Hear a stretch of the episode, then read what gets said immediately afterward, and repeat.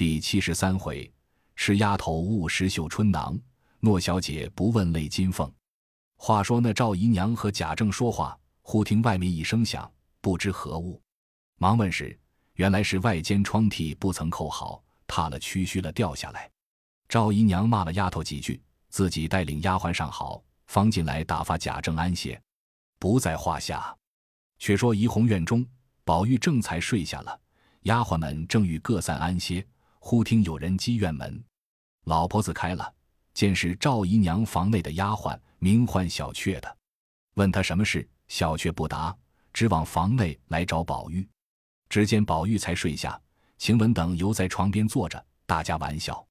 见他来了，都问什么事，这时候又跑了来做什么？小雀笑向宝玉道：“我来告诉你一个信儿，方才我们奶奶这般如此，在老爷前说了。”你仔细明老爷问你话，说着回身就走。袭人欲留他吃茶，因怕关门，遂一直去了。这李宝玉听了这话，便如孙大圣听见了紧箍咒一般，登时四肢五内一齐皆不自在起来。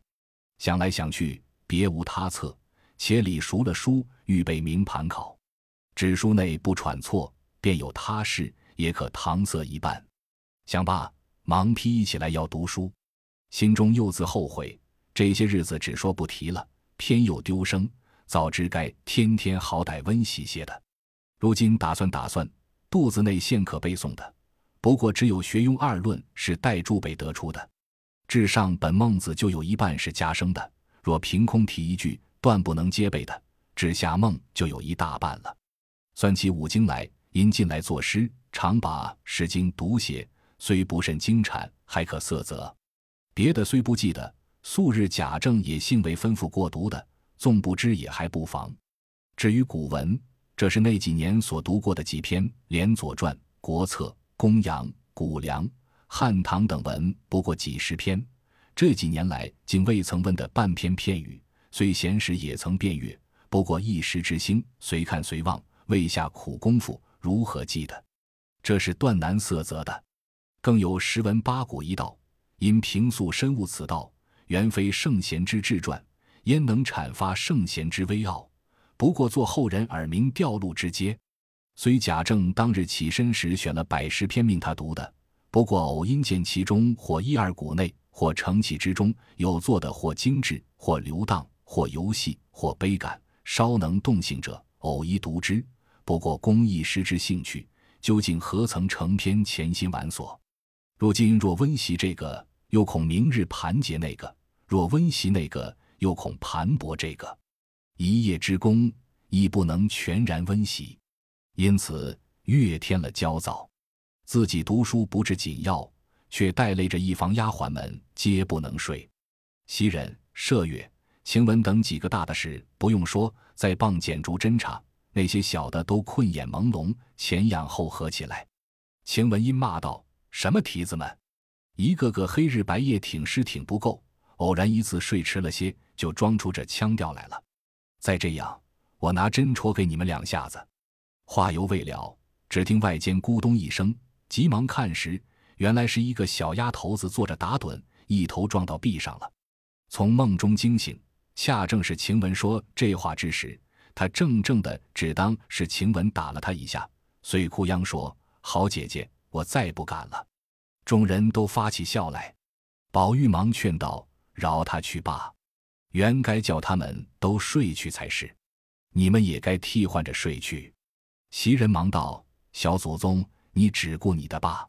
通共这一夜的功夫，你把心暂且用在这几本书上。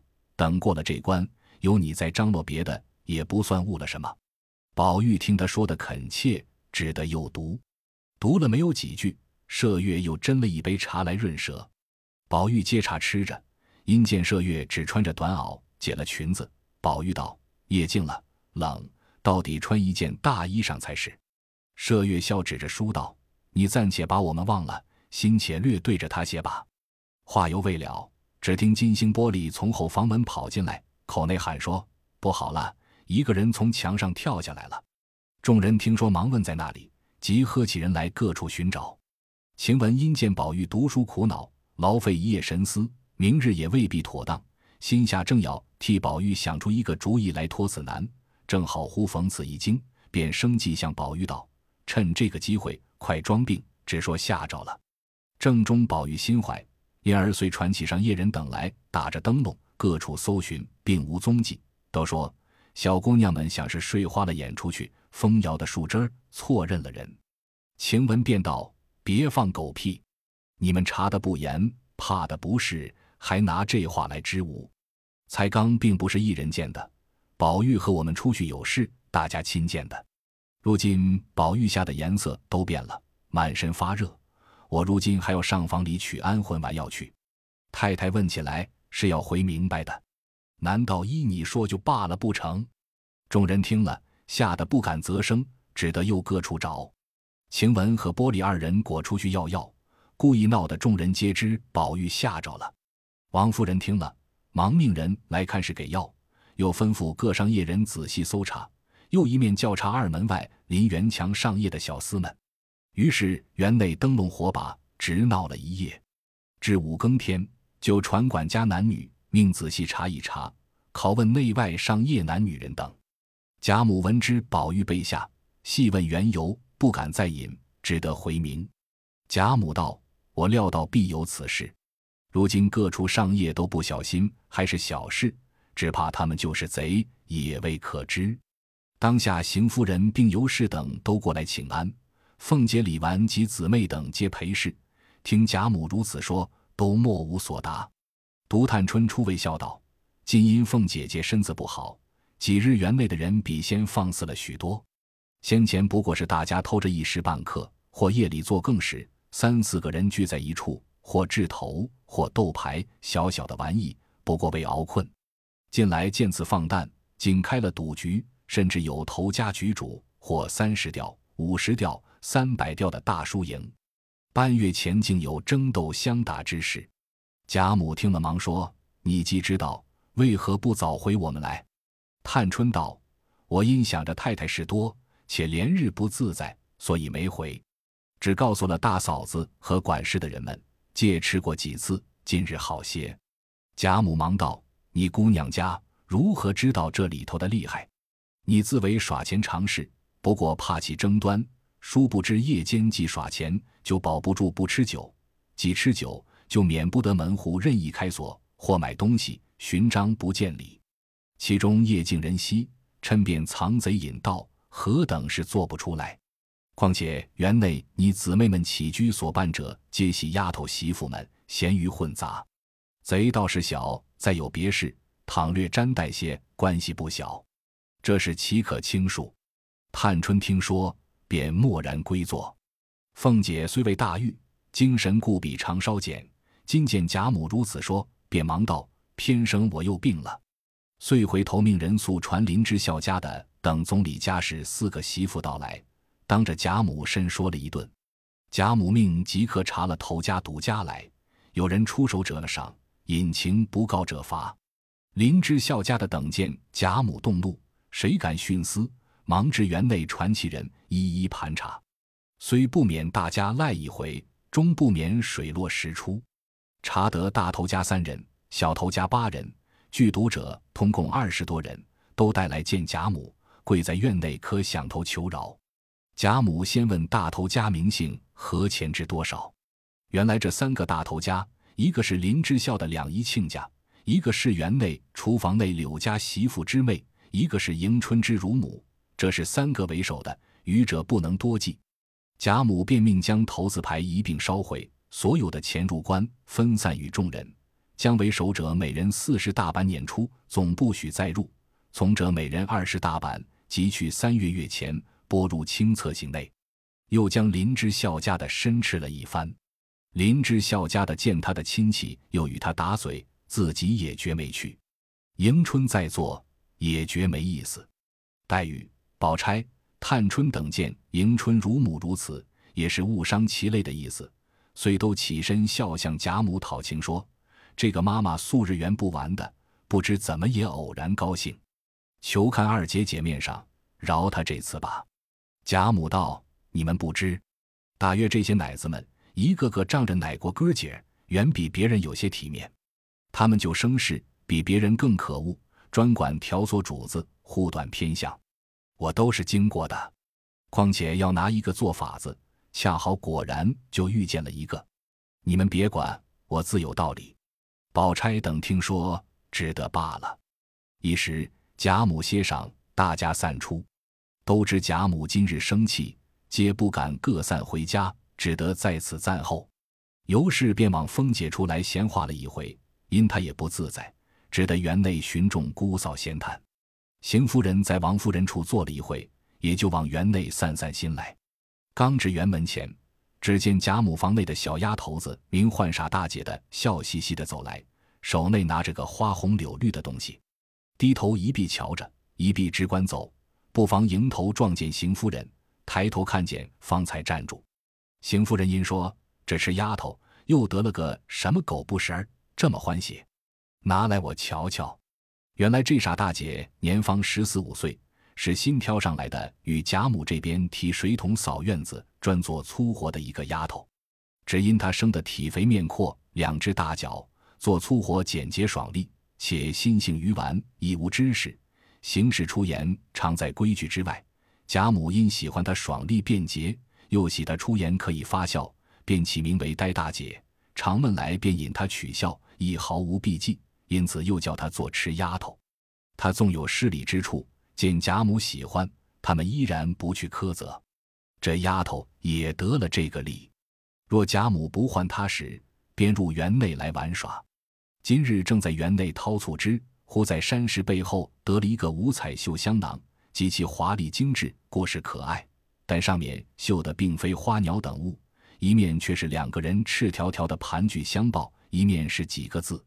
这吃丫头原不认得是春意，便心下盘算，敢是两个妖精打架，不然必是两口子相打。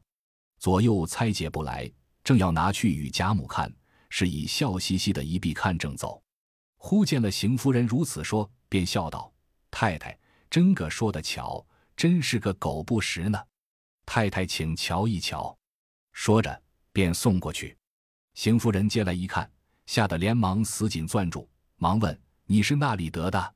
傻大姐道：“我掏醋之儿在山石上捡的。”邢夫人道：“快休告诉一人，这不是好东西，连你也要打死。皆因你素日是傻子，以后再别提起了。”这傻大姐听了，反吓得黄了脸，说：“再不敢了。”磕了个头，呆呆而去。邢夫人回头看时，都是些女孩，不便地语。自己便塞在袖里，心内十分寒意，揣摩此物从何而至，且步行于声色，来至迎春室中。迎春正因她乳母获罪，自觉无趣，心中不自在，忽报母亲来了，遂接入内室。奉茶毕，邢夫人因说道：“你这么大了，你那奶子行此事，你也不说说他。如今别人都好好的，偏咱们的人做出这事来，什么意思？”迎春低手弄衣带，半晌答道。我说他两次，他不听也无法。况且他是妈妈，只有他说我的，没有我说他的。邢夫人道：“胡说！你不好了。他原该说，如今他犯了法，你就该拿出小姐的身份来。他敢不从，你就回我去才是。如今只等外人共知，是什么意思？再者，放头还恐怕他巧言花语的和你借贷些簪环一缕做本钱，你这心活面软的，未必不周济他些。”若被他骗去，我是一个钱没有的，看你明日怎么过节。迎春不语，只低头弄衣带。邢夫人见他这般，因冷笑道：“总是你那好哥哥、好嫂子一对，赫赫扬扬；连二爷、凤奶奶两口子遮天盖日，百事周到，竟通共这一个妹子全不在意。但凡是我身上掉下来的，又有一话说，只好凭他们罢了。况且你又不是我养的。”你虽不是同他一娘所生，到底是同出一父，也该彼此沾顾些，也免别人笑话。我想天下的事也难较定。你是大老爷跟前人养的，这里探丫头也是二老爷跟前人养的，出身一样。如今你娘死了，从前看来，你两个的娘只有你娘比如今赵姨娘强十倍的，你该比探丫头强才是，怎么反不及她一半？谁知竟不然。这可不是易事。倒是我一生无儿无女的一生干净，也不能惹人笑话议论为高。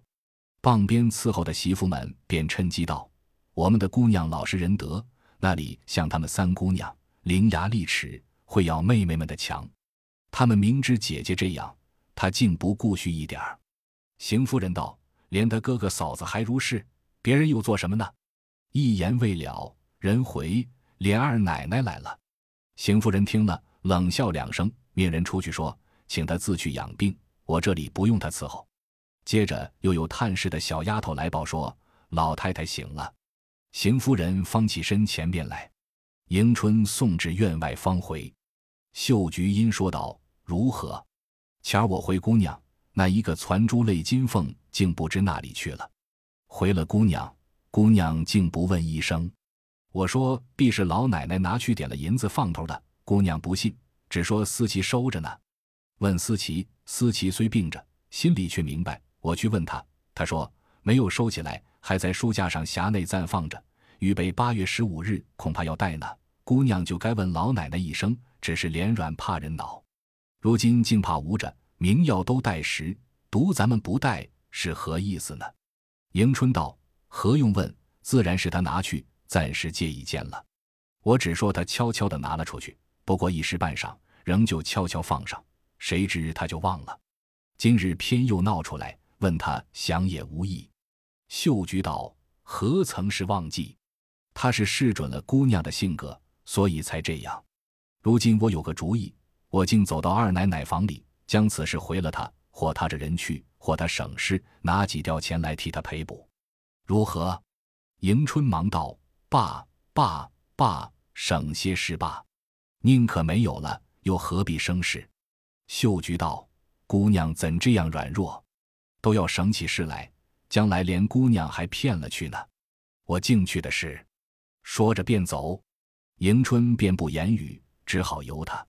谁知迎春乳母子媳王柱儿媳妇，正因她婆婆得了罪，来求迎春去讨情。听他们正说金凤一事，且不进去。也因素日迎春懦弱，他们都不放在心上。如今见秀菊立意去回凤姐，姑娘这是脱不去的。且又有求迎春之事，只得进来裴笑，先向秀菊说：“姑娘，你别去生事。姑娘的金丝凤原是我们老奶奶老糊涂了，输了几个钱，没得捞烧，所以暂借了去。原说一日半晌就熟的，因总未捞过本来，就迟住了。可巧今儿又不知谁走了风声，弄出事来。虽然这样，到底主子的东西，我们不敢吃无下，终究是要熟的。”如今还要求姑娘看从小吃奶的情长，往老太太那边去讨个情面，救出她老人家来才好。迎春先便说道：“好嫂子，你趁早打了这妄想，要等我去说情，等到明年也不中用的。方才连宝姐姐、林妹妹大伙说情，老太太还不依，何况是我一个人？我自己愧还愧不过来，反去讨骚去。”秀菊便说：“赎金凤是一件事。”说情是一件事，别搅在一处说。难道姑娘不去说情，你就不赔了不成？嫂子且去取了金凤来再说。王柱儿家的听见迎春如此拒绝他，秀菊的话又锋利，无可回答，一时脸上过不去，也明其迎春素日好性，乃向秀菊发话道：“姑娘，你别太张氏了，你满家子算一算，谁的妈妈奶奶不仗着主子哥多的些意？”偏咱们就这样丁是丁，卯是卯的，只许你们偷偷摸摸的哄骗了去。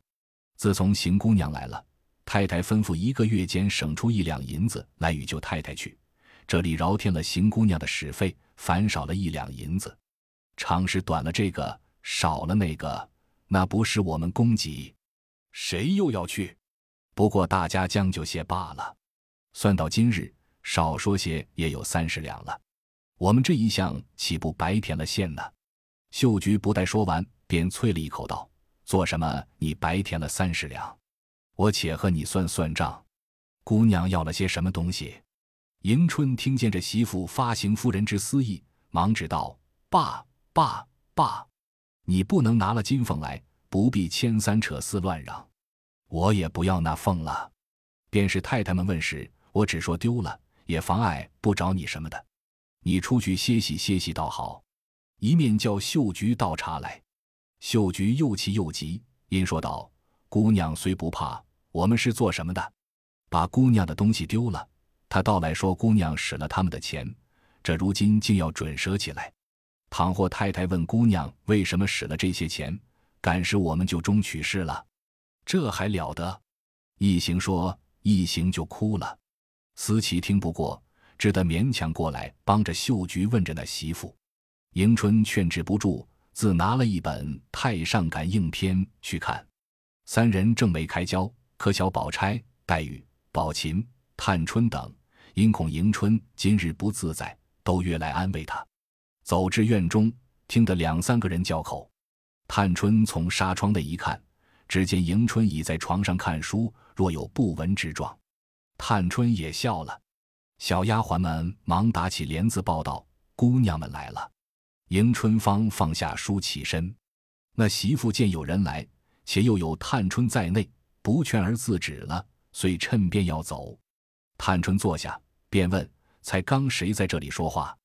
倒像拌嘴似的。”迎春笑道：“没有说什么，左不过是他们小题大做罢了，何必问他？”探春笑道：“我才听见什么金凤，又是什么没有钱，只和我们奴才要。谁和奴才要钱了？”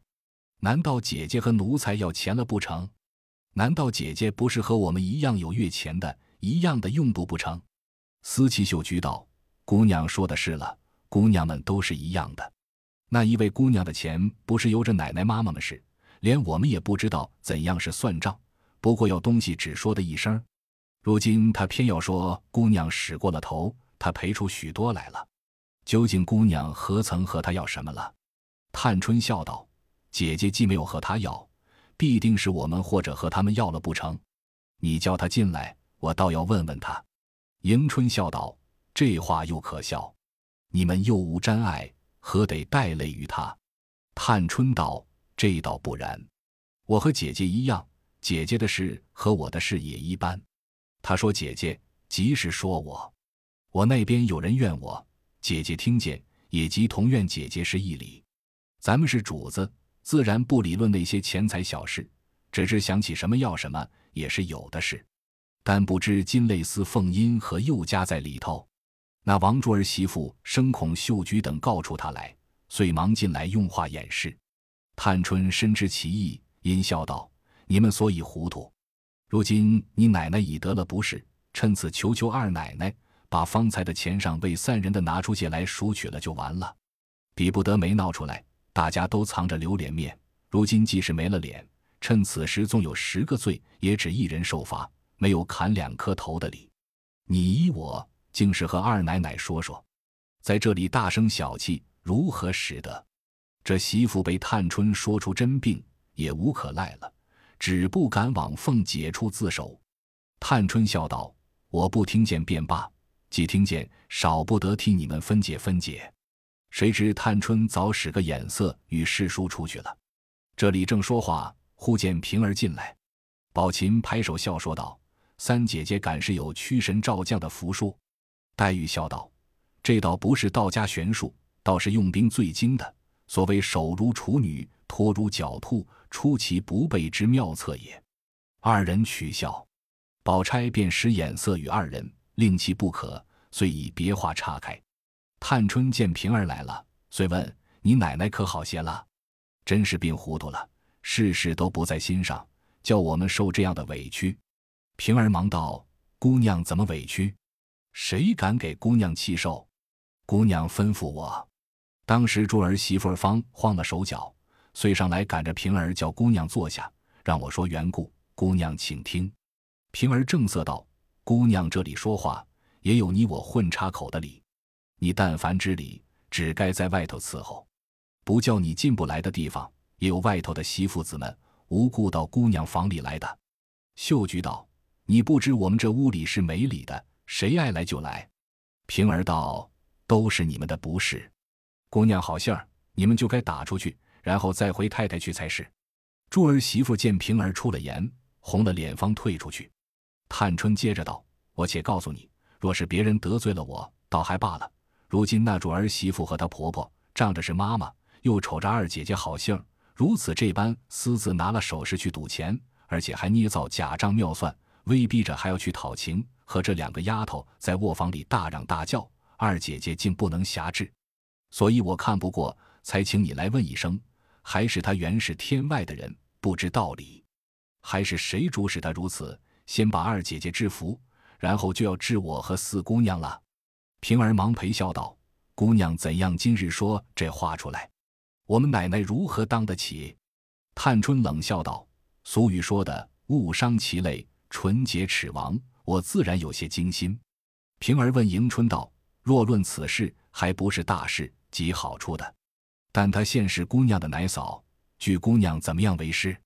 当下迎春只和宝钗阅感应篇故事，究竟连探春之语亦不曾闻的。忽见平儿如此说，仍笑道：“问我，我也没什么法子。他们的不是自作自受，我也不能讨情，我也不去苛责就是了。至于私自拿去的东西，送来我收下，不送来我也不要了。太太们要问，我可以隐瞒这事过去是他的造化，若瞒不住，我也没法。”没有个为他们反期望太太们的理，少不得直说。你们若说我好性没个决断，竟有好主意可以八面周全，不使太太们生气，任凭你们处置，我总不知道。众人听了，都好笑起来。黛玉笑道：“真是虎狼屯于街壁，上谈因果。若是二姐姐是个男人，这一家上下若许人，又如何裁制他们？”迎春笑道：“正是多少男人尚如此。”何况我哉？一语未了，只见一人进来。